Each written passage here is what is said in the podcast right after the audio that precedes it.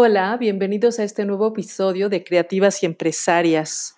Es un placer estar con ustedes. El podcast tiene como objetivo compartir toda esta saga de las empresarias y creativas y compartir qué significa y cuáles son los retos. El episodio de hoy está súper interesante porque tiene que ver con por qué se convierte uno en empresaria. Está increíble y seguramente lo van a disfrutar muchísimo. Gracias por estar aquí.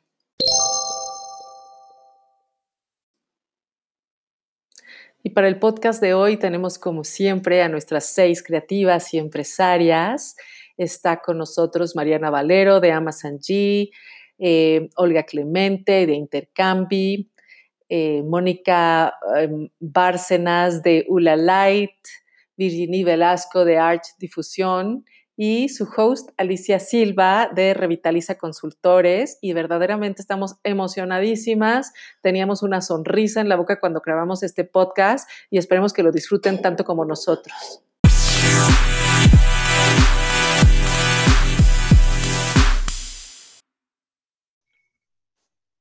Muy bienvenidos a este podcast. Cada vez se pone más interesante todos los temas que estamos hablando aquí.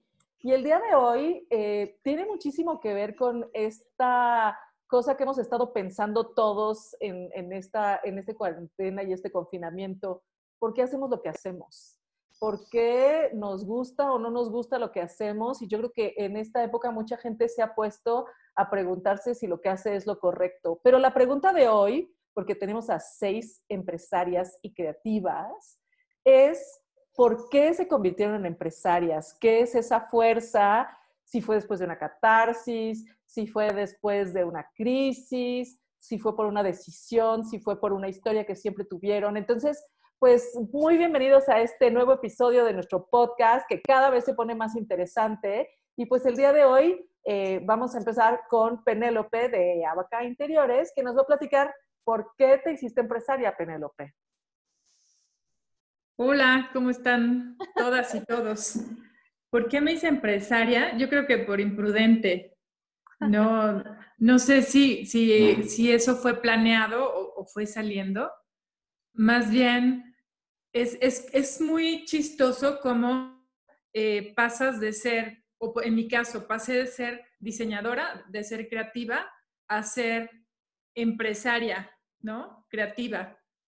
Creo que todo empezó, yo trabajaba en, un lugar, diseñaba este mobiliario, este, y pues que me enamoro y que me voy a Barcelona. Entonces, siempre con la idea de que no sabía si regresaba, no sabía cuándo regresaba, yo me fui a ver qué pasaba, ¿no? Entonces, eh, después de como, bueno, la historia no, no funcionó, pero yo me quedé y me quedé pues un rato y entonces eh, hice un grupo de amigos que de repente ya empezaba todo el mundo como a regresarse. Yo no me quería regresar, pero ya me había acabado toda la lana, ya, ya me había acabado todos mis, mis ahorros. No conseguía trabajo. Incluso estuve este, buscando de lo que fuera, ¿no? no era nada más creativa, era lo que fuera, ¿no? De, hasta de decán, que, que, yo decía, bueno, pues ya ni modo, de lo que se pueda, ¿no?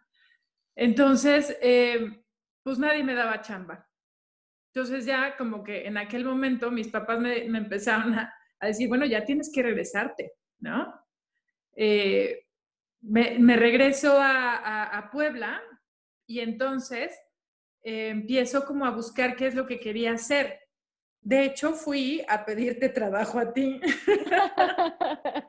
Me acuerdo perfecto. Fui a pedirte trabajo a ti hace no sé, ¿cuánto tiene esto? ¿20, años? Más o menos. 20 y pico años.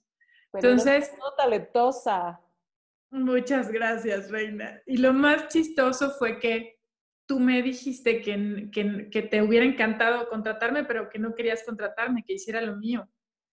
Por la tarde tenía una, una entrevista que también había, había este, conseguido con María Ángel.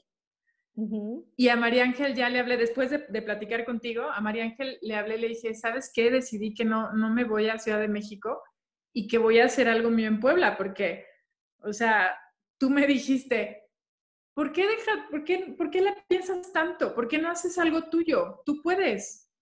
Y entonces fue como, sí, ¿verdad? Yo puedo. Entonces regreso y, me cae por ahí un, proyecto que necesitaba eh, alguien que, fuera arquitecta. Yo soy diseñadora gráfica. Tenía mucho tiempo haciendo temas de, mobiliario y, queriendo hacer más aparte del mobiliario. Pero pues en donde trabajaba era, no, no, yo creo que este, está bien diseñar mobiliario, ¿no? Entonces, cuando llega este proyecto, que fue una tienda, una tienda comercial, fue donde pude empezar a, hacer todo lo que querías y crecer el diseño gráfico a la tercera dimensión. Entonces consigo a una de mis amigas eh, que también había trabajado conmigo en, la tienda. Entonces, eh, ella es arquitecta y yo necesitaba alguien que llevara a cabo todas las cosas, ¿no? Entonces, entre una cosa y otra, digo, también siempre con la, con, la imagen o con, el aprendizaje de, mis papás. Mis papás, pues también, o sea, fueron empresarios, son empresarios, ¿no? Entonces, para mí era como pues, una cosa normal, ¿no? Ni siquiera sé si me lo planteé como, voy a ser empresaria no voy a ser empresaria. Siempre, siempre fue como, pues, el, curso normal de las cosas, ¿no? Entonces, después de, del primer proyecto, María Esther y yo decidimos asociarnos y nos llega otro y después nos llega otro. Entonces, pues el par de empresarias, entre comillas, pues trabajamos en el, en, el cuarto de servicio en mi casa, ¿no? Entonces, así estuvimos un tiempo, luego nos cambiamos a una oficina un poquito más grande de un departamento que tenía eh, los papás de Esther eh, eh, también ahí en su casa, pero después del jardín, ¿no? Hasta que un día empezamos con el chincual de decir, ¿por qué no importamos accesorios? ¿Por qué no hacemos, aparte de esto que hacemos de proyectos, porque nos empezaron a caer proyectos que nos confiaban en el par de chamacas, o sea, eh, restaurantes, eh, tiendas, o sea, realmente cosas, cosas grandes, ¿no? Pero pues una confiaba en la otra, entonces entre la imprudencia de la juventud y la confianza de que la otra también está apoyando, empezamos a hacer muchas cosas y de repente nos empezamos a dar cuenta que queríamos hacer algo más, como accesorios, más, más este, importación de cosas. Y entonces eh, yo siempre había querido tener una tienda. Y entonces abrimos una tienda. La primera tienda en, en Zabaleta, que ahora está llena de mueblerías y de lugares de accesorios y decoración. Eh, buscamos el, el, local. La verdad es que para nosotros era una renta carísima pero nos asociamos con el que entonces era novio de Esther. Entonces fue como, pues empezamos, nosotros vamos a trabajar y él era nuestro socio capitalista. Y estábamos las dos y, la, y, una estaba en la mañana, una en la tarde, entonces empezamos con vaca en Zabaleta y, y chambeando y después de eso Esther se va, se va a vivir fuera, compro su parte de la tienda y empiezo a, seguir así. Em, em, empecé contratando una persona, después contraté a alguien más, este, alguien que llevara la contabilidad. Y así me fui convirtiendo este, poco a poco en, en empresaria, ¿no? En, de empezar a, a, hacer proyectos, luego jugar a la tienda, después fueron creciendo los proyectos, fue creciendo el equipo. Entonces, un poco eso, como que una vez tuve un, cliente, un cliente, un consultor, y lo que me dijo en ese momento no se me va a olvidar nunca, y qué chistoso, porque hoy en la mañana me acordé de él, porque me dice, a ver, Penelope, primero lo que tienes que, darte cuenta, y fue una asesoría así nada más de plática, porque el cliente era él. Le estábamos haciendo unas, oficinas precisamente para su consultoría. Me dice, a ver, Penelope, de lo primero que te tienes que dar cuenta es que no eres diseñadora, ya no eres diseñadora. Porque en algún momento le dije, sí, pero es que yo como soy diseñadora, dice, a ver, primero te tienes que dar cuenta que, que tú ya no eres diseñadora, no eres diseñadora, tú eres una empresaria. Y en el momento en que te des cuenta de que eres una empresaria y que dejaste de ser diseñadora, es que tu negocio va a cambiar. Entonces fue como, wow, es verdad. Y en algún momento que contraté un consultor precisamente para esto, porque nada más era yo y eh, alguien que llevaba este, toda la administración, que sigue conmigo, por cierto. Entonces, iba a ser un viaje, yo no me podía despegar jamás de mi empresa, jamás. Entonces iba a ser un viaje de un mes y necesitaba organizar mi, mi empresa para, para que sobreviviera sin mí. Entonces, cuando, cuando llega esta persona y me empieza a decir, pues sí, mira, va a haber, pues a lo mejor vas a tener que cambiar de lugar, lo más, lo más complicado ya lo hiciste, ya lo pasaste, ahora viene nada más, pues organizarlo, ¿no? Yo tenía ya como unos cinco o seis años con mi empresa. Y él fue el que me puso como todo en orden, el que me dijo que iba a tener muchos colaboradores que no le creí en realidad al principio. Yo decía, ay, sí, por favor, pues si yo no puedo ni conmigo, ¿no? Y así fue creciendo, o sea, pero convertirme... pero tú dirías que fue más como dejarte ir por cómo fue creciendo y evolucionando las cosas. En tu caso fue más, más eso que un voy a ser empresaria, sino que fue como relajarte y meterte en eso. Más bien que la, que la vida me fuera este, llevando. Claro, empezar, pues hay que empezar como sea, ¿no? Y ya después, a lo que me refiero con, con la consultoría es, una vez que tú ya haces lo más complicado, que es aventarte y decir, bueno, pues ya, después darme cuenta que era empresaria, después empezar a acomodar la empresa que había hecho y al final en algún momento eh, me dijo, date cuenta que va a llegar un momento en que tú tomes un papel que no vas a diseñar.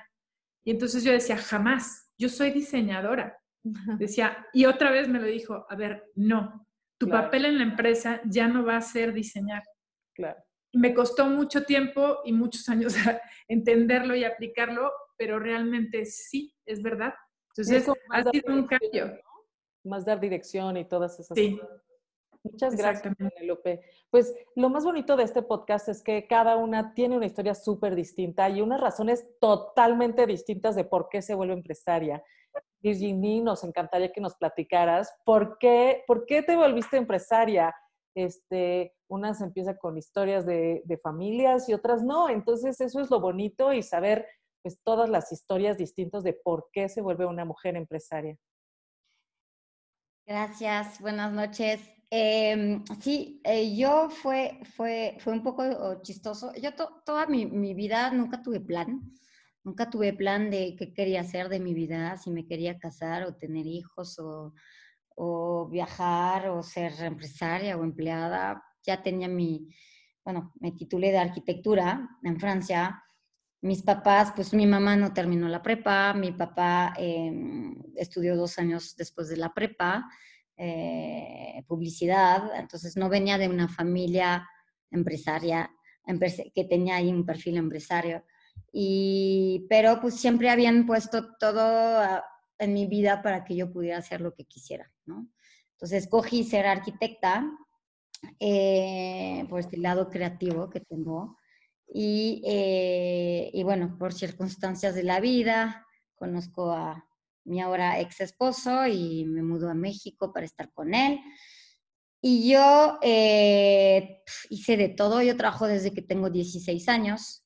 Entonces, este tema de que yo producir mi propio dinero ya, ya, ya era algo que, que yo tenía en la cabeza desde que tenía 16 años, porque desde, desde entonces trabajaba, ya fui edecán, traductora, mesera, ya, le hice de todo.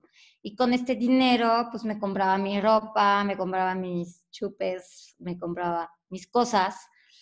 Entonces, este tema de que yo fuera, fuera independiente, eso sí lo tenía desarrollado desde hace, desde chica. Em, pero nunca, nunca quise ser empresaria. Jamás, jamás en la vida. Eh, y pues, crisis de los 40, eh, todo al mismo tiempo eh, pongo en duda pues mi vida, eh, pues ya no estaba feliz en mi matrimonio, ya estaba aburrida, trabajaba en medio tiempo en una empresa que me gustaba mucho, pero que ya tenía sus temas internos, que yo ya a estas alturas del partido ya decía, yo ya no estoy para esas cosas. Y entonces, pues, básicamente al mismo tiempo me separo, eh, me renuncio, también me tatué. ¿Por qué no?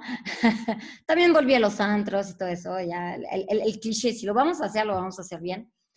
Y entonces dije, pues yo soy buena en lo que hago. Ya llevaba entre Legoreta y Javier Sánchez acumulados, llevaba nueve años de experiencia en la promoción y la difusión de la arquitectura.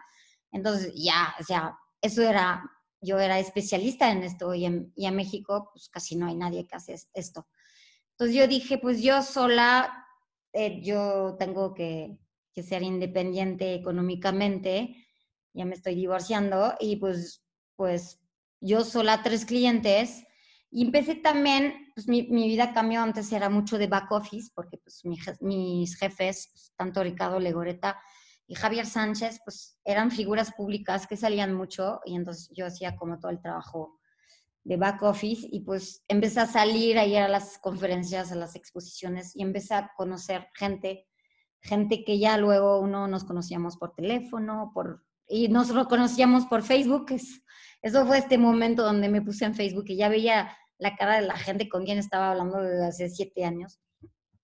Y la gente empezó a preguntar qué hacía y entonces pues les decía, pues yo pues promuevo a la gente, a los arquitectos, difundo su trabajo, les ayudo a darse a conocer.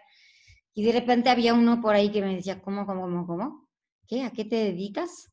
Y entonces decía, bueno, pues entonces explicaba un poquito más y entonces, y de repente había uno que me decía, no, es que, es que tenemos que platicar, es que yo justo estoy necesitando a alguien como tú, ni sabía que existía lo que tú haces, y obviamente, pues teniendo a estos dos grandes arquitectos de dos universos muy separados, pero que sí no dejan de ser dos grandes personajes de la arquitectura en México, pues obviamente, pues ya no tenía que mostrar credenciales, ya, ya la gente decía, pues esta chava si trabajo con ellos tanto tiempo, manejando internamente sus propias relaciones públicas, pues debe de saber lo que hace. Y entonces, pues empecé a tener tres más, y entonces, pues de repente digo, pues yo no puedo tanto, entonces em, me topo con un viejo amigo de JSA, que es arquitecto, que se llama Adlai, eh, aprovecho para saludar, eh, y entonces, pues le interesó lo que estaba haciendo, y entonces vino conmigo, pero era familiar, casi era de cuates, ¿no? Sí, yo era la que había creado Art Difusión, pero pues, Adlai y yo trabajábamos como como amigos y de repente pues llegan otros, tres y entonces tengo que contratar a alguien más y entonces de repente en poquito tiempo, en dos años, pues ya tengo, no sé, dos, 12, 12, 15 clientes, tengo tres o cuatro empleados y de repente digo, wow, what's happening, ¿no? Y entonces, y yo rehusaba, me rehusaba a decir que era empresaria. Ya conté una anécdota, creo que en el primero o segundo podcast, entonces escúchenlo si quieren la anécdota.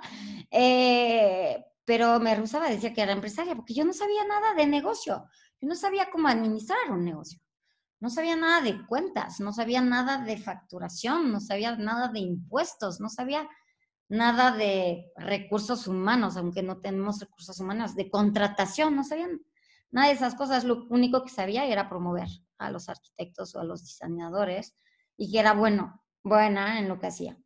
Entonces, pues eh, estuve, estuve buscando, eh, decía, pues me tengo que meter en un diplomado, pero es que esto, los diplomados, o sea, no se ajustan a mi vida. También soy mamá y también estoy trabajando mucho, porque pues, ya era empresaria, pero yo no lo sabía. y entonces, pero ya sabía que sí necesitaba estructurar el negocio.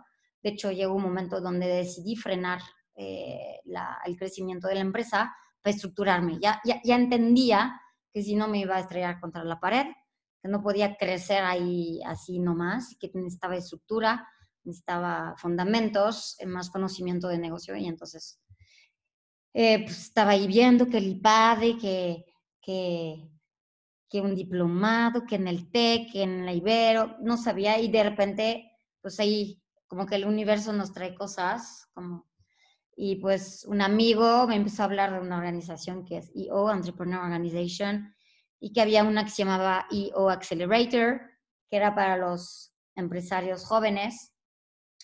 Y que voy a la presentación y dije, eso es lo que necesito, eso es la organización que necesito para darme todos los fundamentos. Y habla, habla de, cuatro ejes, People, Execution, Strategy y Cash. Entonces, realmente estos cuatro ejes para manejar un negocio, ¿no? pero, pero yo no cumplía con nada. no estaba constituida porque era, pues, eh, tenía, eh, estaba dada de alta como persona física con actividad empresarial. Eh, no facturaba el mínimo que pedían. Y la tercera cosa que no cumplía, pues no tenía pues, acta constitutiva. Y, y, entonces no cumplía con nada, pero me dijeron, ¿sabes qué? Cuenta tu historia escríbelo. Y entonces les cuento mi historia y entonces, y cuento que, que soy empresaria sin querer serlo, que tengo clientes que me buscan porque pues nadie hace lo que hago, que no necesito promoverme, que la gente viene a mí. Y entonces dicen, esta chica es que tiene algo, o sea, tiene algo interesante y hay que, hay que apoyarla a crecer. Y entonces ahí me metí en IO Accelerator y ahorita soy miembro del board. Me, me encargo del membership. Entonces, eh, ya si quieren meterse ahí conmigo, adelante. Eh, y, eso, y eso me ayudó a, a darme cuenta que, que sí era empresaria a pesar de no tener todos estos fundamentos. Y fue un wake-up call para mí, así de, ¿cómo? ¿Soy empresaria?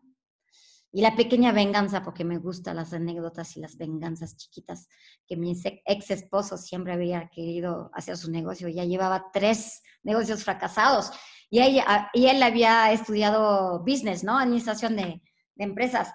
Y ahí viene la pendeja, perdón, pero ahí viene la pendeja así francesa, que no sabe nada de negocio, y de repente pues es empresaria a la primera, porque sabía qué hacía, eh, promover a los arquitectos. Entonces, ahí fue, fue chistoso darme cuenta que sí era empresaria sin querer serlo, y pues ahí la, la vida me llevó a eso. Y a ustedes, Alicia, tienes tu micrófono apagado.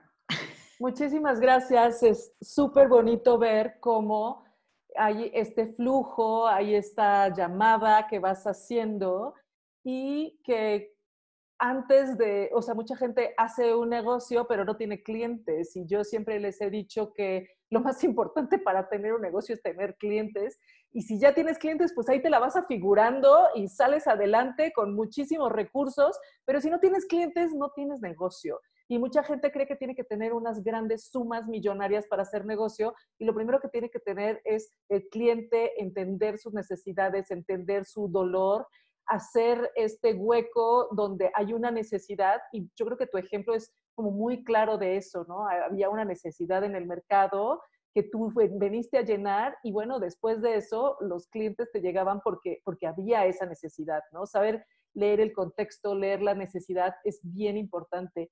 Y yo creo que también es, es muy bonito ver estas diferentes historias que te llevan, pues a lo mejor por tropiezos, por, por cosas. Y Mariana, nos encantaría que nos dijeras por qué te convertiste en empresaria, esta fuerza que tienes tan, tan impresionante de, de mover las cosas, esta voluntad, ¿qué es lo que, qué es lo que te hizo decidirte y cuánto, cuándo te diste cuenta que eras empresaria o cuándo dijiste, ya, tengo que ser empresaria y eso es lo que yo quiero?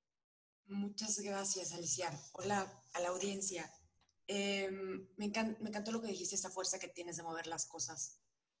Eh, yo creo que son, son regalos y dones.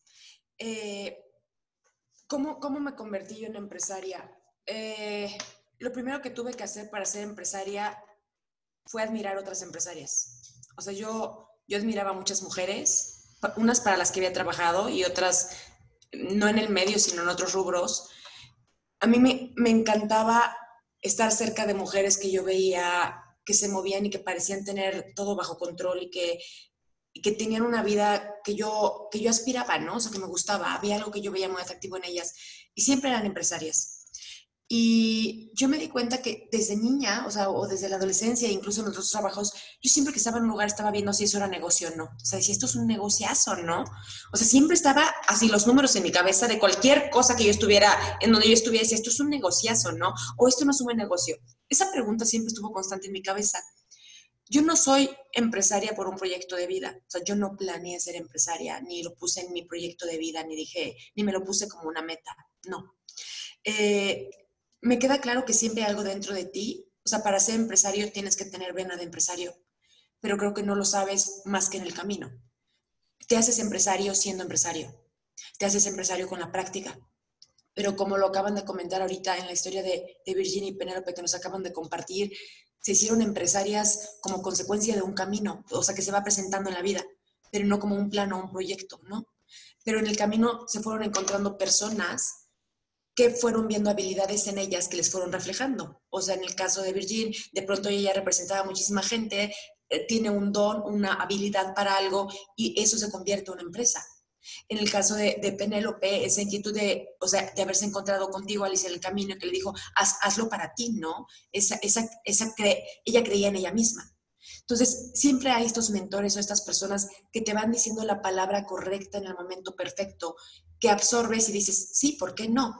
En, mi caso, yo tenía admiración por mujeres que eran empresarias y yo me cachaba siempre en los trabajos, porque yo fui empleada muchos años, cuando yo veía gente más joven que yo o otras mujeres y yo veía que tenían negocios en el diseño de interiores, porque yo soy interiorista de profesión, yo decía, ¿cómo hicieron? ¿no? Y las estudiaba y me metía a ver a su página web y había una que vendía que importaban cosas de sábanas para, de Asia y las vendían acá en Expositorio. Y decía, ¿cómo te posicionas? ¿Cómo? Y en mi cabeza había una creencia.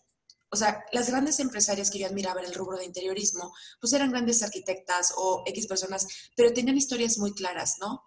Eh, de lo que yo veía. O eras la hija de alguien de un gran arquitecto famoso y entonces ya tenías los proyectos, ya habías empezado con, con la mesa puesta y tu primer proyecto fue un, un Marriott, ¿no? O sea, ya o sea, habías entrado por la puerta grande. Esa era una forma, ¿no? O sea, tenías, eras la hija de alguien o estabas casada con alguien que te promovía. Sí, pues, eh, como esta Gina Barboso, ¿no? Es su marido, pues tiene todos los contactos, ¿no? no tiene que presentarla yo decía, el talento, sí, claro, después lo desarrolló desde muchos años, pero pues claro, lo desarrollas, pero, pero empiezas con, con, una, con un respaldo y con un mentor muy poderoso en el medio, ¿no? Entonces yo decía, wow, ¿no? O sea, para las personas que yo había trabajado, pues habían estado relacionadas en un, familiarmente favorecidas, ¿no? Claro.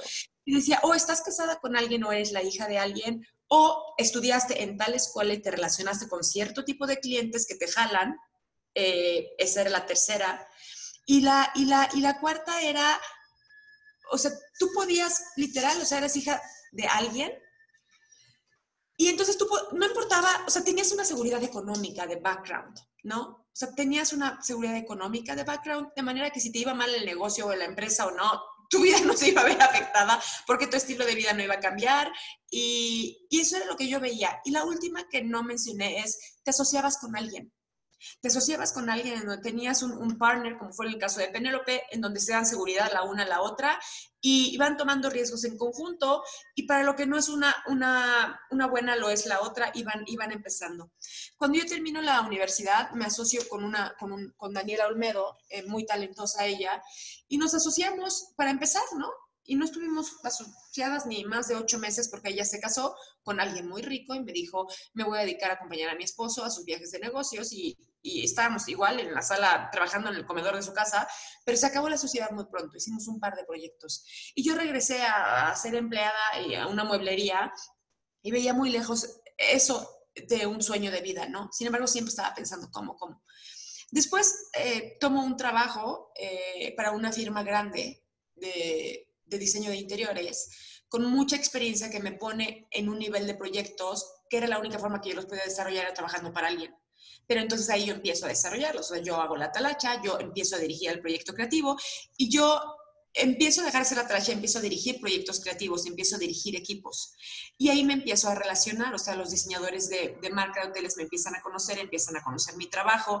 Entonces, eh, de pronto, después de que yo llevaba muchos años trabajando en esta empresa, yo llevaba el, yo estaba ganando el mismo sueldo desde que entré y habían pasado muchos, muchos, muchos años y no me habían subido ni el ajuste de gasolina, ¿no?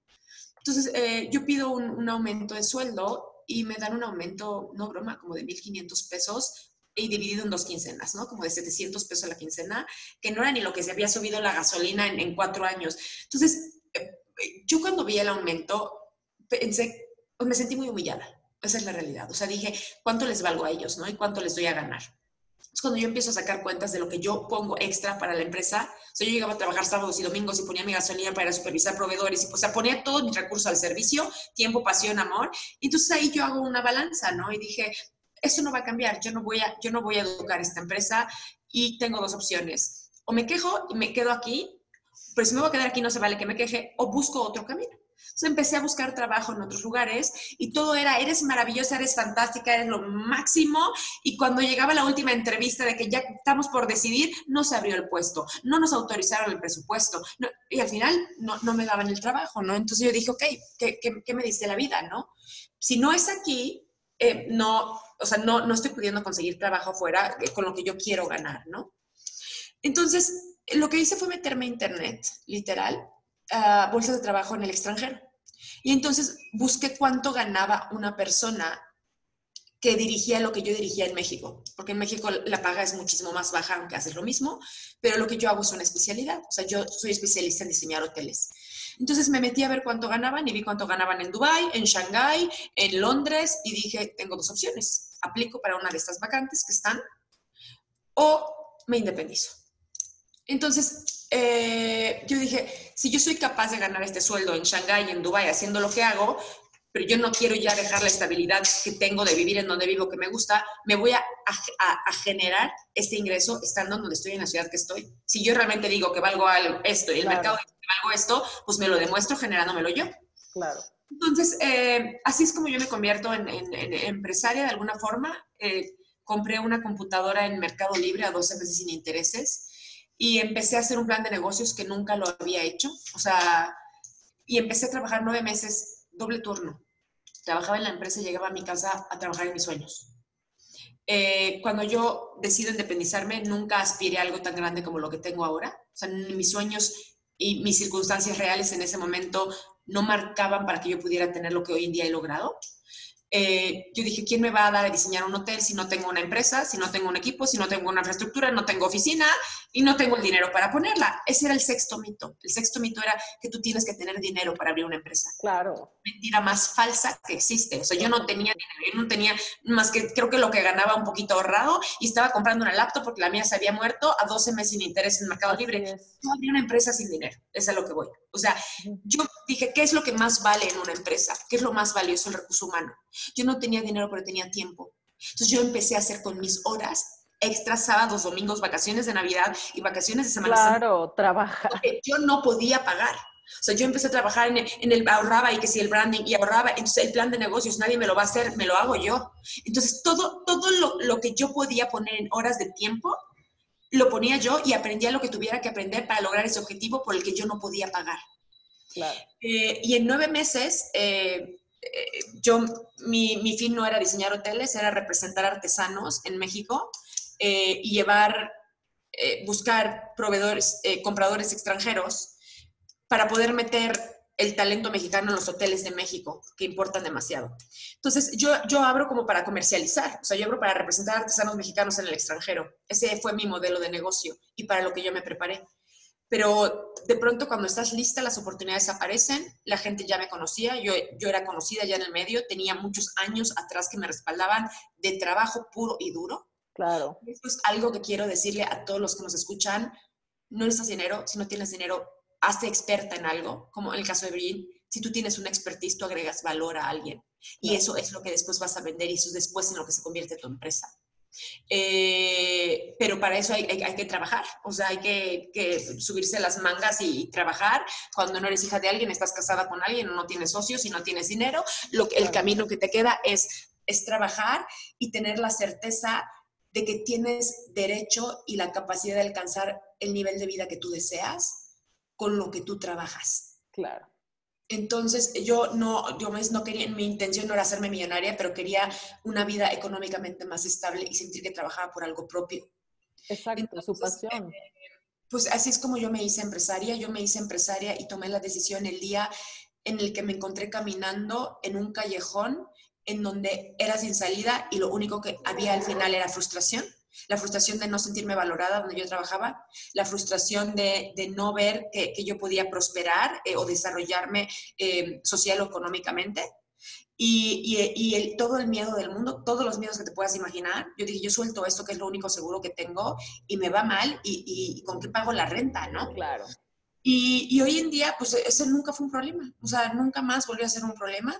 Eh, de ahí para arriba, hoy en día estoy sorprendida de lo que he logrado. Sigo diseñando hoteles, tengo una empresa que comercializa mobiliario para hoteles, eh, represento y sigo representando a los artesanos de alguna forma y he crecido eh, hoy en día tenemos oficina propia, eh, estamos diseñando para marcas grandes, es muy difícil diseñar para marcas de hotelería, es muy difícil entrar y no está certificado. ¿Cómo diseñas un hotel? Diseñando hoteles, pero si no te dan la oportunidad, ¿cómo?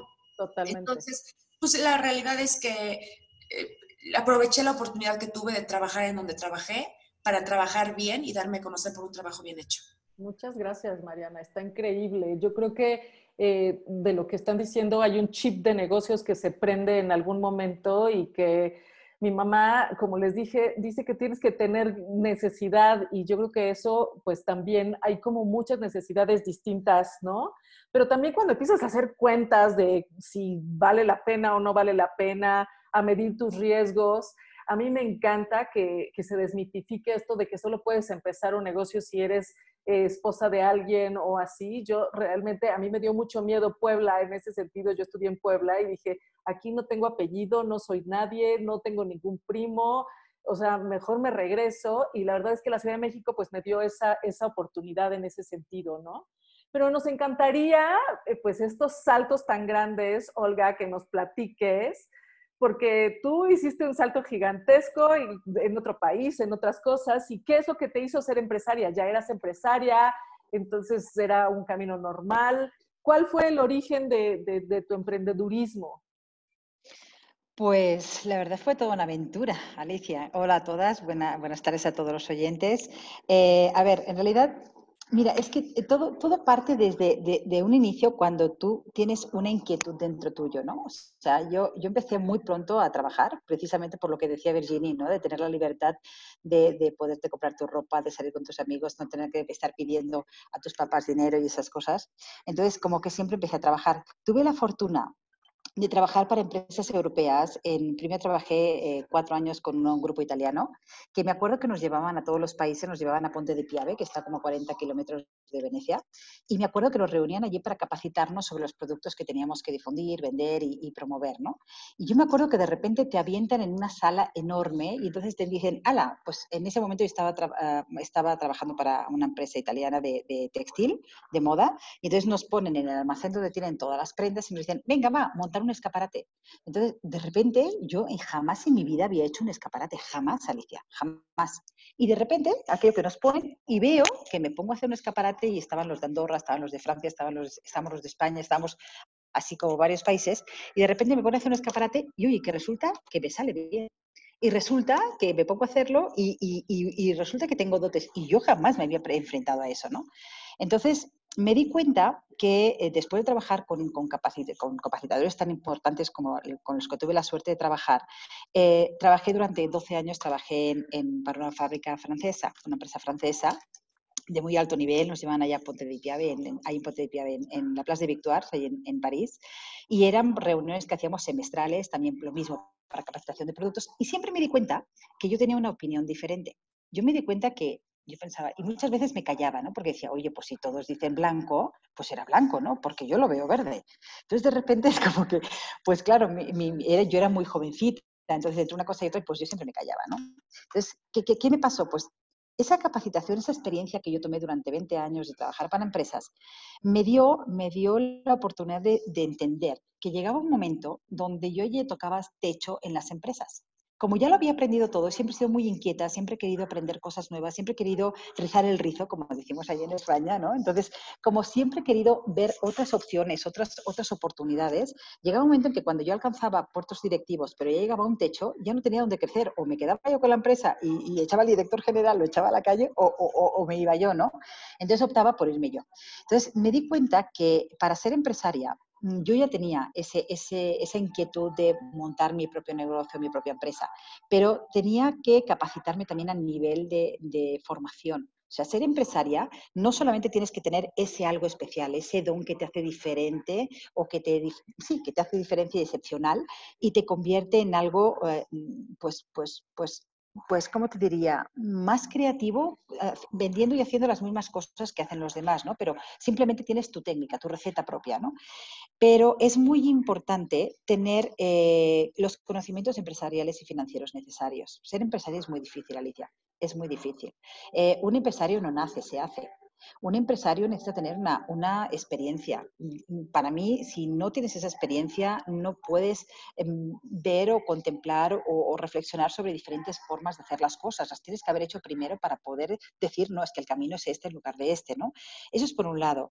Eh, el rodaje de la vida es la principal escuela que te diría yo para ser empresaria. Después, hay una parte también que es eh, el, el don de mando, las relaciones con los demás.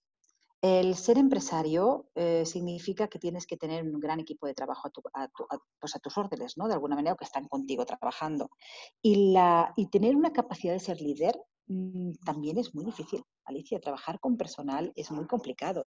Una cosa es que tú tengas las ideas y las ejecutes y las hagas, o que trabajes para una empresa y la empresa paga, ¿no? O sea, tú no tienes ese, problema de decir si llegas o no llegas o financieramente ¿sabes? O sea, no, sabes si, porque no tienes esa preocupación, no es tu empresa, trabajas para otros, con lo cual te liberas de esa presión de, financiera que hay detrás, ¿no? Pero lo que es muy importante es el mandar al equipo de trabajo adecuado para hacer que tu empresa funcione. Y esa es una de las partes más importantes de una empresa. Un equipo de trabajo te puede llevar arriba o te puede arruinar o te puede llevar a la quiebra. Porque si no tienes un equipo adecuado de trabajo que te ayude a generar tu empresa, tu empresa se va a pique. Totalmente. Entonces, yo lo que creo es que, a ver, yo porque me hice empresaria, primera porque siempre he tenido una gran capacidad de, ver las cosas diferentes. Creo que sí tienes que tener un cierto don especial, o bien para dirigir a gente, o bien para como técnicas comerciales, o bien para crear, o bien para dirigir. Tienes que tener algo diferencial que te hace excepcional, ¿no? Esa parte que te hace excepcional o diferente a todo lo común, ¿no? Y por otro lado, el, capacitarte y tener unas nociones básicas, porque no te puedes meter a ser empresario de la noche a la mañana sin tener conocimientos. Si no tienes tú los conocimientos, rodéate del mejor, rodéate, del que sí los tenga, que te ayude y te asesore a montar la empresa. Tú tendrás el know-how, pero, pero no solamente es el know-how, es el know-how, el know-how, es, el, son muchas, son muchas cosas, ¿no? Lo, que te forma una empresa. Entonces, para mí es, es, muy importante, pues, reunir diferentes cualidades y aptitudes, porque ser empresaria no es fácil.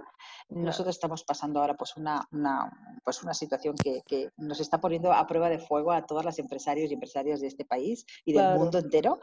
Y realmente la capacidad o el modo de ver las cosas es lo que realmente te va a hacer, pues, que, que, que funcione o que no funcione, ¿no? Siempre pienso que la creatividad tiene que ser la base de un buen empresario, la creatividad. Pero creatividad para ver las cosas diferentes, creatividad para hacer las cosas diferentes, creatividad para inventarte cosas, pero que puede ser con personas, con formas de trabajar, con formas de relacionarte, con formas de, de, de, pues de todo lo que conforma una empresa. ¿no? Entonces, no sé, yo te puedo decir que yo me hice empresaria por vocación, porque yo nací para ser empresaria. Yo creo que, hoy en día estoy muy orgullosa de lo que he conseguido. Eso me, trajo a la otra punta del charco. O sea, yo me fui de España precisamente porque, por mi inquietud de aprender más y por mi inquietud de, de, saber más de un país desconocido, porque mi país más o menos las costumbres y las ya te las sabes, pero averiguar en un país que está en otra parte, que es un país eh, tan importante como México, con tantas posibilidades como tiene México, aprenderte la cultura, las, costumbres, los usos, los, los, modismos de aquí, o sea, mm, de verdad, todo eso es un aprendizaje impresionante y yo creo que gracias a México yo todavía soy mejor empresaria. Entonces, te puedo decir, yo soy empresaria por vocación, volvería a nacer y volvería a ser empresaria, pero creo que todas aquellas personas que se quieran volver empresarios, primero tienen que hacer un acto de conciencia y decir, ¿qué hago yo diferente o por qué pienso yo diferente? Y no necesariamente necesitas ser creativo o ser, mm, tener, o sea, tener un don especial. A lo mejor simplemente el ser empresario significa enviar o reunir aquellas personas que sí los tienen, que son líderes o que son excepcionales en alguna de las cosas que ellos hagan, y en base a todo ese juego de personas, de esos integrantes de, no, está yendo tu audio, Olga. Se nos está yendo tu su audio, pero bueno. no sé, no sé por qué, pero mira, me encanta de tu historia que nos recuerdas que los empresarios tienen que tener una capacidad muy grande de gestionar el riesgo, ¿no? Y en esta capacidad, pues tiene que ver todo lo que está sucediendo ahora, este, pues a, afrontar cosas que no esperas y atreverte a gestionar a la gente y hacer el malo de la película. Entonces, eso... Por supuesto. Eso es pues como de las cosas más fuertes que, que veo en lo que nos platicas y atreverse también a dirigir, porque yo creo que también como mujeres siempre quieres ser la buena, ¿no? De lo que nos contaba Mariana, atreverse a pedir un, sueldo, si lo pide un hombre, dicen, hay que asertivo, y si lo pide una mujer, se cobra mucho socialmente, ¿no? Estaba leyendo un artículo sobre eso. Entonces, atreverse a hacer cuentas, ¿no? Atreverse a ver qué sí te conviene y qué sí te va a dar dinero y qué no, y también a decidir si quieres tener socios o no. Me acuerdo, mi madre siempre me decía, no tengas socios, bueno, no tengas ni pareja, o sea, pero no le hice caso y traté de tener socios y me fue muy mal y sí tuve pareja y me fue mejor y ahora pues mi pareja es mi socio, pero es más directivo que opera, más bien más estratégico que operativo. Yo hago todas estas cosas, pero bueno, Olga, muchas, muchas gracias por todo esto. Esperemos que se nos componga el internet para la siguiente pregunta, pero me encantaría hablar con Mónica, que tiene otra historia de, de cómo están eh, de cómo están sucediendo las cosas y de por qué te hiciste empresaria, Mónica. Este, ya vimos que, que es un poco a veces eh, pues atreverse nada más, ¿no? Entonces, ¿cuál fue tu historia y por qué te, tuviste que hacer empresaria? Hola chicas, buenas noches. Este, pues yo la verdad ni sabía que era empresaria. Empecé, empecé trabajando también desde muy chica, igual que creo que todas nosotras, eso tenemos creo que en común. Y en algún momento me dio curiosidad ir a conocer el viejo continente y me fui este, queriendo también buscar oportunidades de trabajo allá y conocer el mundo. Y nunca, nunca me pensé empresaria, o sea, siempre trabajé en el área de diseño y como diseñador, este, nunca, o sea, realmente no, no se siente, o sea, eres, tienes una o dos personas, pero no se siente como empresa, se siente más como, como bastante independencia. Y ya en el 2000, bueno, trabajé mucho tiempo fuera, estuve trabajando en temas de diseño, en, me casé incluso con un diseñador. Eh, y este, ya eh, aquí en México, en el 2005, surgió la posibilidad de empezar a hacer lámparas y mi hermano encontró una fábrica antigua, bueno, antigua, o sea, ya tenía varios años, de creada, se creó en 1978. Entonces era una fábrica ya, entonces ya era vieja en el 2005, en el 2007, perdón. Y hicimos un, compramos esta empresa, en ese entonces mi hermano, mi ex marido y yo. Eh, y la verdad es que ahí sí fue donde cambió mi vida, o sea, fue de ser eh, diseñadora a estar dentro de la producción, que es completamente diferente que lo que yo hacía hasta ese entonces de mi vida, que era diseño. El diseño de alguna manera este, es como más eh, bidimensional o cuando ya ves una cosa que es una máquina que hace, que produce, que dobla el tubo y que hay gente y que, o sea, cambia completamente la, la, forma de, de, ver el negocio. Y, pero la vida fue en ese sentido buena gente conmigo porque en lugar de dármelo de lleno, primero hubo un director que se encargaba como de todo el, manejo de esta fábrica, aunque no funcionaba del todo bien. Este, me fue como entrenando durante algunos años antes de que yo tuviera una crisis personal muy fuerte, donde me cuestioné todo. Y ahí fue este, cuando, cuando me cuestioné si realmente, o sea, ya estaba sola, ya tenía yo que buscar una, manera de mantenerme también y de mantener mi estilo de vida que, me gustaba mucho. Y entonces eh, me cuestioné y, dije, bueno, realmente lo que tengo en ULA es lo que siempre he soñado como, como trabajo. O sea, realmente ya tenía yo, ya había encontrado la definición de lo que quería yo hacer y era, era lámparas aquí en México y, promover México a través de, la luz. Y, dije, no, es que ya estoy, ya llegué a donde quería arrancar, pero en el 2000, eso fue eh, de los, llevo con una 15 años, de los cuales los primeros siete fue como el curso de negocios que nunca había tomado. bueno, no, fue como pre-preparación de eso, como dicen los chavos, precopeo, esto era pre-negocio. Y luego ya, cuando me hice yo ya directora de, de, la fábrica, fue en el 2013, junto con mi crisis personal, entonces el pobre 2013 fue terrible. Fue donde conocí a Mariana en una obra que estábamos, yo le estaba platicando todas mis penas. Y realmente, realmente, si se tuviera que contar la historia, yo me di cuenta que era empresaria el día que vi terminado un video que hicimos recientemente, hace seis meses, para presentar la empresa en Estados Unidos, que eh, ganamos un premio muy bonito de, del primer curso de negocios que había yo hecho en mi vida. Es un curso que se llama 10,000 Women, que es de Goldman Sachs, 10,000 mujeres. Y es por primera vez, después de 15 años, hice un business plan. no sabía ni qué era eh, un business plan y después de 15 años de tener un negocio, realicé el business plan y fue, eh, y un video. Y, y fue muy bonito darme cuenta que el business plan ya estaba hecho desde hace 15 años. Simplemente no lo sabía, no sabía yo que ese ya era mi negocio.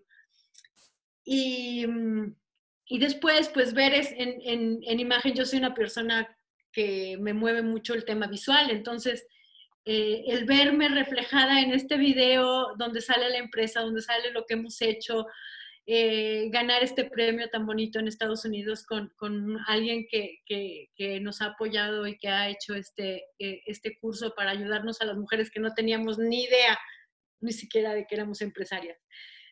Y fue así, o sea, sin querer también, un poco sin querer queriendo el tema de llegar a ser empresaria.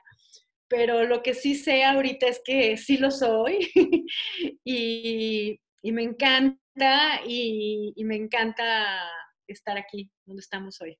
Muchísimas gracias por tu historia. La verdad es que eh, uno tarda mucho tiempo en entender eh, cuándo ya se convierte en empresaria y es muy bonito escuchar estas diferentes versiones. En mi caso, eh, pues yo les he platicado que soy hija de una mamá súper fuerte, que era mega burócrata, o sea, siempre fue empleada y vivió en una época en la que estaba, o a lo mejor ya cambió, o a lo mejor sigue siendo igual, pero pues para avanzar en, en, la burocracia te tenías que acostar con tu jefe para que, para que tuvieras el siguiente ascenso, ¿no? Entonces, ella cuando, cuando me vio y me vio que era inteligente, me decía, tú tienes que ser la jefa, tú no puedes tener eso. Entonces, de alguna manera me fue programando, pero no, o sea, no era empresaria. Cuando yo salí de la universidad puse mi primera tienda, la verdad, con muchísima, con muchísima suerte. Eh, el segundo día que abrí, entró un cliente y me compró el producto más caro que tenía, que era una sala de piel en escuadra, este, como imitación de Roche Beauvoir, entonces era así, ¿no? Y con eso le pagué a mi mamá lo que me había prestado para abrir mi tienda y siempre decía, ah, tú siempre tan orgullosa, ¿no? Y la verdad es que pues era chilanga, sabía perfecto la ciudad y abrí la tienda en el lugar correcto, en el momento correcto, no había tiendas de interiorismo ni de muebles ni nada cuando yo empecé. Entonces me empezó a ir muy bien, pasaban los televisos porque estaba en San Ángel y me empezaban a comprar para sus casas cosas, mis amigos estaban casando y les vendía los muebles, pero yo no era empresaria, no sabía qué significaba ser empresaria, tenía una tienda, empecé a vender, empecé a hacer muchas cosas y sí me di cuenta que de pronto pues podía comprar mi carro, después pues, pude por comprar mi casa, este, tuve dos hijos y, y, y, la verdad es que no sabía si eso era ser empresaria. Eh, después, bueno, eh, me, separé del donador de esperma Y luego me fui a vivir a Estados Unidos, ya con mi marido real, que es el padre de mis hijos, y empecé, empecé de cero creyendo que yo era empresaria, ¿no? O sea, súper loco porque me fui a vivir a Estados Unidos a abrir una empresa creyendo que era empresaria cuando no tenía ni la más remota idea de por qué vendía, ni tampoco tenía la más remota idea de por qué me compraban, ni tenía la más remota idea de por qué era exitosa o no, o sea, cuáles eran las características que la gente veía en mí que verdaderamente era lo que les daba confianza o no, no tenía un business plan, no tenía un marketing plan, nunca hice propaganda, la verdad las cosas me llegaban pues porque estabas en el lugar correcto, en el momento correcto, pero ni siquiera lo tenía desmembrado. El caso es que llego a este otro país, puse una tienda en Seattle y mi mamá siempre me dijo, no tengas socios, no tengas socios, no tengas socios. Y yo fui en contra de la sabiduría de mi mamá, me hice socia de en ese entonces mi mejor amiga, a la cual ya no le hablo, porque después de, eso fue tremendo, nos peleamos, nos fue súper mal, pusimos otra tienda de muebles que se llamaba Greener Lifestyle, tratamos de hacer todo súper ecológico, la verdad es que eso sí me, aunque yo ya tenía mis hijos con parto natural y pañales de tela y comía orgánico desde antes que todo esto empezara de moda, eh, pues irme a Seattle sí fue como un choque mucho más fuerte, empecé a estudiar mucho más sobre sustentabilidad y eh, pues la verdad sí me rompió el corazón haberme peleado con esta amiga, que era mi mejor amiga de la universidad, pues justamente porque no teníamos un business plan, no teníamos una estrategia, no teníamos nada, o sea, hicimos un muy mal negocio y pues ella metió muchísimo dinero, yo, yo vendí mi casa y metí todo el dinero de mi casa, ella metió el dinero de su herencia, todo el mundo nos embarcamos y nos fue súper mal. Entonces, yo creo que me convertí en, en, empresaria cuando troné como chinampina, este, y estuve eh, como pegada contra la pared y primero me tuve que volver arquitecto, que me daba un miedo tremendo porque decía, ¿qué tal si no soy buena? ¿Qué tal si no hago las cosas bien? pero la verdad era lo único que dejaba dinero y en Estados Unidos se paga muy bien a, los servicios de remodelación. Entonces empecé a remodelar cocinas y baños y pues tenía unos presupuestos increíbles y me di cuenta que era buena y que hacía las cosas bien y que a los americanos les gustaba y eso que tenía unos estándares muy altos y empecé a dirigir obras y cada vez tenía más, pero aprendí cómo se vendía y cómo tenía que convencer al cliente y las alianzas que tenías que hacer y las alianzas con los proveedores que tenías que tener. Y fue desde el principio, porque no tenía ni amigos, ni recomendaciones, ni nada. O sea, era una migrante, porque todos los migrantes este, que, que, van al primer mundo son migrantes y los que vienen del primer mundo son expats. Entonces yo era migrante y aún como migrante tenía que, sobresalir y hacerlo y pues como siempre he sido Aries y tengo una súper autoestima, pues cobraba bien y les vendía todo el mundo y, las cosas que pues a lo mejor no tenía dinero, pero había viajado mucho y había estudiado y, y tenía mucho, mucho mundo. Entonces eso me ayudó muchísimo. La verdad es que esta, este estar en Estados Unidos y tener que desarrollar, ahí contraté por primera vez mis coaches de negocios y me ayudaron a hacer cosas desde hacer mi website, hacer blogs, escribir y me di cuenta que el marketing era súper importante, así que puedo apreciar muchísimo lo que hace Virginie porque la verdad es que eso fue impresionante.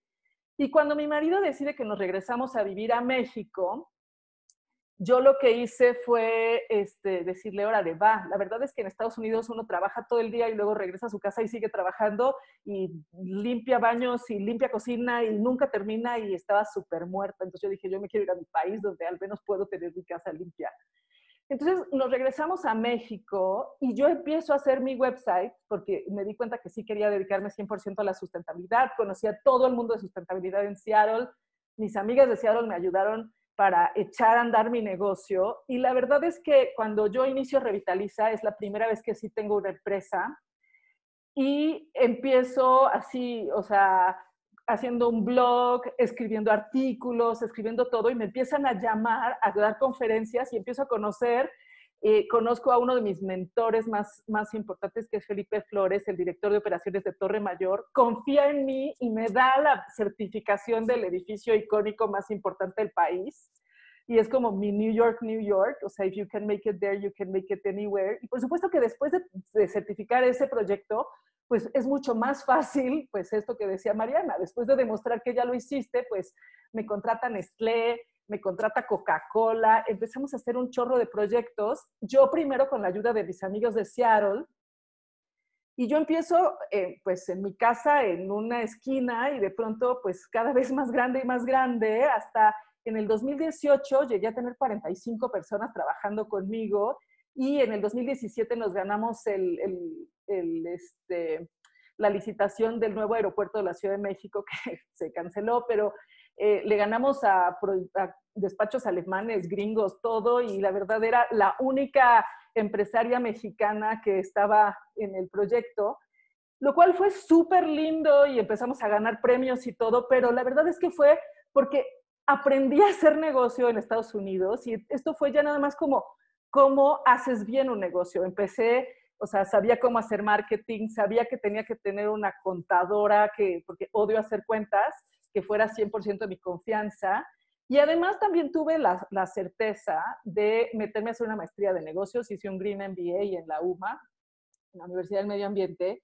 Y eso me ayudó muchísimo porque además yo quería que fuera un negocio como buena mujer existencial, que no nada más me diera a mí, sino que hiciéramos ricos a todos y tuviéramos un mundo mejor para todos. Y pues eso la verdad es que hizo eh, muchísimo. Y la verdad también tenía como esta, este dolor de haberme peleado con mi mejor amiga y quería saber por qué, o sea, qué había sido el error. Y la verdad es que había sido el error de que nunca hicimos business plan, nunca hicimos las separaciones bien, nunca hicimos las cuentas bien, nunca hicimos nada bien. Entonces, como que eso me marcó muchísimo para hacer las cosas bien.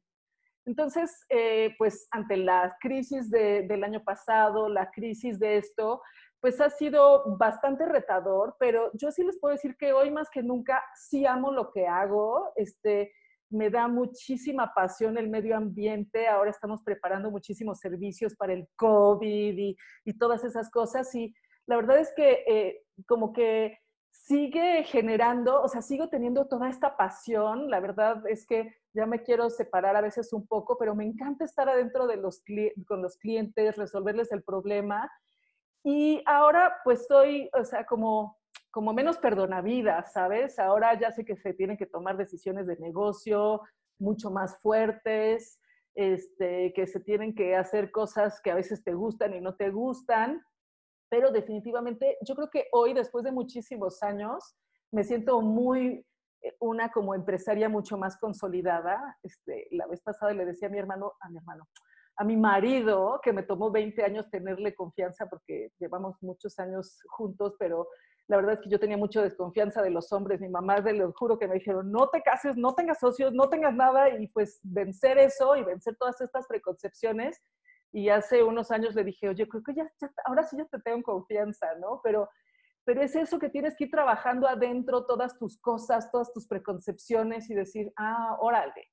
Y ahora sí creo, porque ahora me dan ganas de empezar muchos negocios. En esta crisis se me han eh, eh, antojado hacer muchas cosas. Hemos hablado aquí de crisis y de cosas y, y también con mi marido que tiene muchos negocios decimos, es que ¿por qué nada más tiene que ser una cosa si a mí me gustan muchos negocios, ¿no? Entonces, bueno, ese ha sido como mi viaje de ser empresaria y me gustaría que ahora nos compartieran ustedes qué pasa después de escuchar a estas mujeres, estas versiones de por qué ser empresarias, este, cómo cerramos esto para todo el mundo, cuáles son nuestras reflexiones de lo que hemos vivido, porque yo cada que tenemos un podcast siento que es una especie de transformación, como si fuéramos mariposas y nos regeneráramos a nosotras mismas, ¿no? Entonces, Penélope, me encantaría que nos platicaras qué pasa, cómo te quedas con estas historias y de cómo te mueve a ti, de por qué eres empresaria. Pues mira, lo que me doy cuenta es que a pesar de que cada quien tiene una experiencia diferente de cómo llegamos a ser empresaria, el, lo que yo veo es el, el talento principal de todas es aguantar vara. Y eso es lo que necesita un empresario. Y sobre todo una empresaria, mujer. O sea, ser empresario es muy complicado y ser empresaria mujer es el doble de complicado. Y por eso hay un porcentaje tan chiquitito de empresarias. En algún momento leí que era algo así como un 2% de, de, de, la población. Claro. Entonces, con lo que me quedo es que ser empresario, más que una decisión, es, es, un, es un trayecto. No, de, no te levantas un día y dices, hmm, voy a ser empresaria. Más bien, te va llevando, vas aprendiendo, te vas rodeando, como decía Olga y como decía muchas de, nosotras, te vas rodeando de, gente que sí sabe, porque tú en, principio no sabes, ¿no? Nadie, nadie sabe nada hasta que decide que quiere aprenderlo. Entonces, yo creo que esta parte de, el miedo tal vez eh, del inicio, no lo ves, si, alguien te dijera todo lo que vas a pasar siendo, digo, haber, haber decidido ser empresario, te va a pasar esto y esto y a veces no va a haber esto y a veces sí va a haber esto. Y, o sea, la letra chiquita de iniciar para ser una empresaria, si a mí me lo hubieran dicho, y creo que todas compartimos esto, uy, pues lo hubieran, creo que le hubiera entrado de manera diferente, ¿no? Claro. O, desde el principio, bueno, entonces voy a hacer esto. Yo no inicié con ningún business plan, por el amor de Dios. Yo no inicié con absolutamente nada. Yo inicié con las puras ganas. Claro. Y es lo que les contaba. Después de, de ya haber iniciado y decir, pues ya, esto es lo que hay, es que empiezas a, a pulir y a acomodar, ¿no? Pero yo creo que es eso. Yo las felicito. Yo las quiero mucho y las admiro mucho como mujeres y como empresarias, porque la verdad es eso, o sea, el talento que tenemos es aguantar vara. Muchas gracias, Penélope. Olga, nos, nos encantarían tus reflexiones de, de, esto, alguna cosa más que se te haya olvidado sobre por qué somos empresarias. Bueno, no, un poquito, perdón, porque antes se me cortó la, se, me, se, me, cayó la red y entonces no se me escuchaba bien, perdón. No, solamente añadir, yo creo que para ser empresaria eh, tenemos que tener una serie de cualidades especiales. No solamente basta tener con ilusión y pasión, porque eso es, básico. Yo creo que todas cuando empezamos nuestro proyecto, nuestra andadura como empresarias, pues todo lo que teníamos era ilusión, ¿no? O sea, era venga y ver cómo sí, ver cómo avanzamos y ver cómo seguimos adelante y creamos nuestro objetivo de futuro, que es el ser empresarias. Eh, no solamente eso, sino tienes que acompañarte también de conocimientos. Si no los tienes, los buscas. Si no los tienes, lo, te rodeas de quien sí los tenga. Pero creo que la estrategia es, pasa por eso, ¿no? Tener una gran ilusión, pasión por lo que haces, tener conocimientos, acompañarte de una gran experiencia personal. Así como los conocimientos te pueden rodear, yo creo que la experiencia, sí que es bueno rodearte de gente eh, que tenga experiencia en cada uno de sus trabajos, pero muchas veces no todo el mundo tiene la experiencia deseada. Es decir, tú tienes una empresa de, diseño de interiores, por ejemplo, y a veces te reúnes de, arquitectos súper talentosos que acaban de salir de la universidad, no tienen experiencia, pero tienen muchas ganas. yo creo que siempre has de, eh, has de sospechar qué parte aporta la experiencia y qué parte o quiénes tienen que aportar pues, esa, esa frescura recién salida del horno, como digo yo, saliendo de una, de una carrera universitaria, y darles esa oportunidad de que tengan su propia experiencia, ¿no? Y si tienes la fortuna de que contigo ven pues una posibilidad de crecimiento, tú te vas a enriquecer también gracias a esa experiencia, ¿no? De, que tú le estás dando a ese, a ese, nuevo, a ese nuevo arquitecto. Y sobre todo, creo que también tener, como decía Penélope ahora, decía, todos tenemos que tener un talento personal un talento personal que no tiene por qué estar ligado a la creatividad, no tiene que estar ligado solamente a la experiencia, yo, sino un talento que ahora el mejor talento que tenemos todas las que estamos en este grupo es la resiliencia. Entonces, eh, tenemos una gran capacidad de aguante, de supervivencia, de ver nuevas estrategias, de ver cómo nos adaptamos a un mundo que realmente está siendo feroz, que realmente está cambiando cada día. Yo ayer lo comentaba incluso con Penélope, ¿no? O sea, yo veo que mis compañeras que, están, que están aquí como empresarias hacen previsiones a diciembre. Alicia, yo no sé ni lo que voy a hacer el mes que viene. O sea, me es muy difícil hacer una previsión en estos momentos cuando yo siempre he estado haciendo planes de marketing a un año, tres años y cinco años. Entonces, claro. ahora no puedo. He tenido que cambiar y adaptar adaptarme a las, a las circunstancias porque puedo hablarte por hoy, esta semana, pero más allá, no sé ni cómo voy a acabar el mes, ni qué va a pasar el mes que viene. Pero es esa capacidad de, hoy, mantener eso. Claro, o sea, hoy hemos tenido un terremoto, pero además nos dicen que nos viene un tsunami, que nos viene, o sea, cada día estamos teniendo cosas inhóspitas que, que dices, bueno, pues, pues todo eso te aterroriza al mercado. Entonces tienes que tener fórmulas o tienes que tener estrategias que te ayuden a adaptarte a esa parte. Entonces, no sé, yo Alicia te diría que la ilusión es básica para, es, básica para que, se, para que se conforme una empresa, pero sobre todo tener los conocimientos, la gran todo un personal que puede ser de muchas características y sobre todo pues va a avalarte con la experiencia y la intuición, que para las mujeres siempre es mucho más, más, más destacado, ¿no? Entonces yo te diría esas cosas. Muchas gracias, muchas gracias Olga. Cindy, nos encantaría que nos platicaras. ¿Con qué te quedas? ¿Cuál es todo? Tienes siempre miles de reflexiones sobre esto y eres súper rápida para captar. ¿Qué más te faltó? ¿Por qué la gente? ¿Por qué tú te vuelves empresaria? Eh, mira, em, una de las cosas que, que, que, que, hemos dicho y no hemos dicho, pero hay que trabajar mucho, hay, eh, hay este tema, ¿no? De que, de que luego eres empresario y entonces vas a poder ir a jugar golf todas las tardes. No, no, no, no, no, no, no. A ver, hay que trabajar muchísimo. Yo cuando empecé, eh, empecé en mi casa y trabajaba de eh, mis hijas iban a la escuela, entonces trabajaba de 9 de la mañana a 1 de la tarde, llegaban, estaba toda la tarde con mis hijas y después trabajaba de 9 de la noche a 1 de la mañana. Claro. No podía más, eh, trabajaba 12 horas al día y ganaba, ganaba lo que ganaba en un medio tiempo. Tuve un año así, el primer año en general para muchos negocios. Totalmente. Eh, ganas la mitad de lo que ganas vas antes y le dedicabas el doble de tiempo. Entonces es trabajar, trabajar, trabajar, trabajar. No está fácil, no está fácil. Eh, no nos cae así la bendición de, ¿no? Tampoco. Es mucho trabajo. Eh, y también hay que tener ganas de, de, de, de seguir, y, de seguir, y más en estas épocas. O sea, ya hay, hay momentos donde yo creo que todas hemos dicho, hasta ahí llegué, ya no, ya no puedo más, hasta ahí aguanté. Eh, pero hay que tener ganas de seguir, de superarse. Ahorita es el momento de reinventarnos. Totalmente. Tenemos que hacer cosas nuevas para...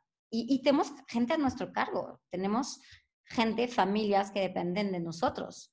O sea, cuando... Una gran responsabilidad. Es una gran responsabilidad eh, yo podía decir que era la empleada del mes antes, pues no tenía esta preocupación de, si me van a pagar o no me van a pagar, era su obligación, la empresa claro. me pagar. Eh, yo, es mi obligación para mi gente y no he faltado ni un solo día y no faltaré nunca, eh, pero es, es, es, una responsabilidad enorme y hay familias enteras que dependen de nosotras y, y hay que saberlo. Eh, y, y, y, una de las cosas eh, también es no hagan negocio para hacer dinero. Hagan negocio porque, porque les apasiona algo, lo que sea. Y eso viene después. El, el, dinero vendrá, el dinero vendrá. Pero hay que hacer negocio ya apasionados por algo. Totalmente. Y, y, yo, y yo así lo hice sin saber, y de hecho al principio me decían, ¿por qué cobras esto? Pues no sé, medio hice un cálculo, pero no sé bien Dicen, no manches, es que vale dos veces lo que estás calculando. Y yo, ¿pero por qué? Pero, y, claro. y entonces tuve lo vas aprendiendo. Del valor, también hay que aprender a valorar lo que hacemos. O sea, yo, yo no vendo productos, yo, yo vendo un servicio. ¿Cómo se valora un servicio? Claro. ¿No?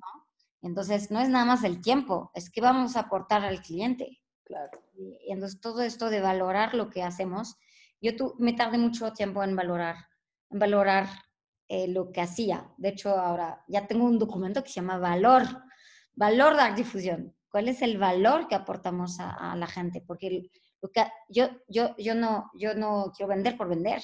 Quiero apoyar a los arquitectos a que, a que sean reconocidos para que tengan más trabajo y también para poner el nombre de México en alto. Porque la arquitectura mexicana de veras que está impresionante lo que se hace aquí en México. Entonces, ese es mi pasión y ese es mi trabajo. Y, y, resulta que de eso comemos varias, varias familias, pero no, no es la meta. Claro. Una cosa con la cual quería cerrar es que yo tuve durante muchos años eh, esta idea de que no tenía lo que se necesitaba para, para llegar eh, a, a, no sé qué lado, porque nunca me imaginé como empresaria. Y es muy chistoso porque tenía amigos que sí creían en mí y me decían, tenía un amigo en Francia que se llama Frédéric, una amiga que se me llama Patricia aquí en México que me decían, lánzate. Con... Y yo, estás loco, o sea, o estás loca, o sea, no tengo lo que se necesita para hacer un negocio. es que sí lo tienes. Y yo, no, claro que no. Y de repente, y de repente, pues dije, no voy a empezar un negocio, voy yo con tres clientes. Y sí lo hice. Y entonces es aprender a confiar en sí mismo. O sea, no, no, no todos nacemos con esta confianza, eh, pero vi a un amigo mío que me vio por última vez cuando tenía 16 años y, le contaba un poco la historia de mi vida y no lo había visto en, en 20 años y me dice, es que tú ahorita estás en el lugar donde yo pensé que ibas a estar cuando te vi, cuando te vi hace 30 años por última vez. Y yo le dije, no sabes todo lo que me costó, o sea, en mí misma. Claro. Empezar a apasionarme por algo, encontrar lo que quería hacer, porque soy arquitecta, pero el proyecto no me sentía como que no era lo mío, pero la arquitectura sí. O sea, me costó muchísimo, trabajé en no sé cuántas empresas. Claro. Eh, encontrar lo que realmente eres tú, porque cada quien tiene un camino distinto. De, de, hecho, usaba esta frase también en mi matrimonio, me perdí en el camino, personalmente me perdí en el camino, eh, personalmente ya no sabía quién era y de qué era capaz, y, y lo descubrí empezando con tres clientes. Y, y, sigo descubriendo de qué soy capaz. Y el COVID y la crisis del año pasado que empezó, porque ya llevamos un año y medio nosotros en la industria en crisis, estoy descubriendo de qué soy capaz. Eh, sí, hay veces tengo miedo, uso el miedo para actuar. Eh, y, y, y no está fácil, no está fácil, pero sigo de pie y sigo de pie con un equipo que, que está remando conmigo, porque como dice Olga, necesitamos un equipo con nosotros.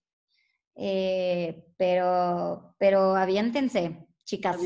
Aviéntense, chicas. Gracias, Virginie, gracias. Nos encantaría que nos platiques, Moni, cómo te quedas, cuáles son estas reflexiones que te saca esta plática en la que estamos, por qué, por qué ser empresarias. Em, yo estoy también muy de acuerdo con Virginie. Eh, si, si amas lo que haces, el dinero llegará tarde o temprano. y eh, hay una parte como de romanticismo, yo no sé si es por ser mujeres o por ser poco empresarias viendo como el dinero como la principal fuente de satisfacción en, en el negocio, ¿no? Pero eh, el hacer lo que amas te da una satisfacción deliciosa, o sea, te quedas, te vas a dormir en la noche eh, sabiendo que hiciste algo que, te gusta y, que estás poniendo tu granito de arena. Yo me quedo con que todas, eh, todas hemos, como nos hemos convertido en empresarias en el camino casi, casi ninguna nos los propusimos así de, ay, cuando sea grande quiero ser empresaria. Creo que esa, eso no lo dijimos ninguna. Simplemente se fue acomodando nuestra pasión con buscar un camino de acción y, ahí fue donde, este, donde estamos todas, ¿no? Todas empezamos a hacer algo eh, por, un poco por necesidad de también mantenernos y tener nuestra independencia económica, pero también había algo de pasión atrás de lo que estábamos escogiendo y, una, y ciertas capacidades. Claro. Entonces, este, yo recomendaría a quienes están escuchando y que quieran abrir un negocio que, que se atrevan siempre y cuando sea algo que los apasione. Cuando, cuando empecé, eh, me acuerdo que un, un, señor ya que tenía una, una fábrica también, que me aconsejaba de vez en cuando y, me, me daba, eh, me revisaba mis números, yo no tenía ni idea, pero pues me revisaba los pocos números que tenía.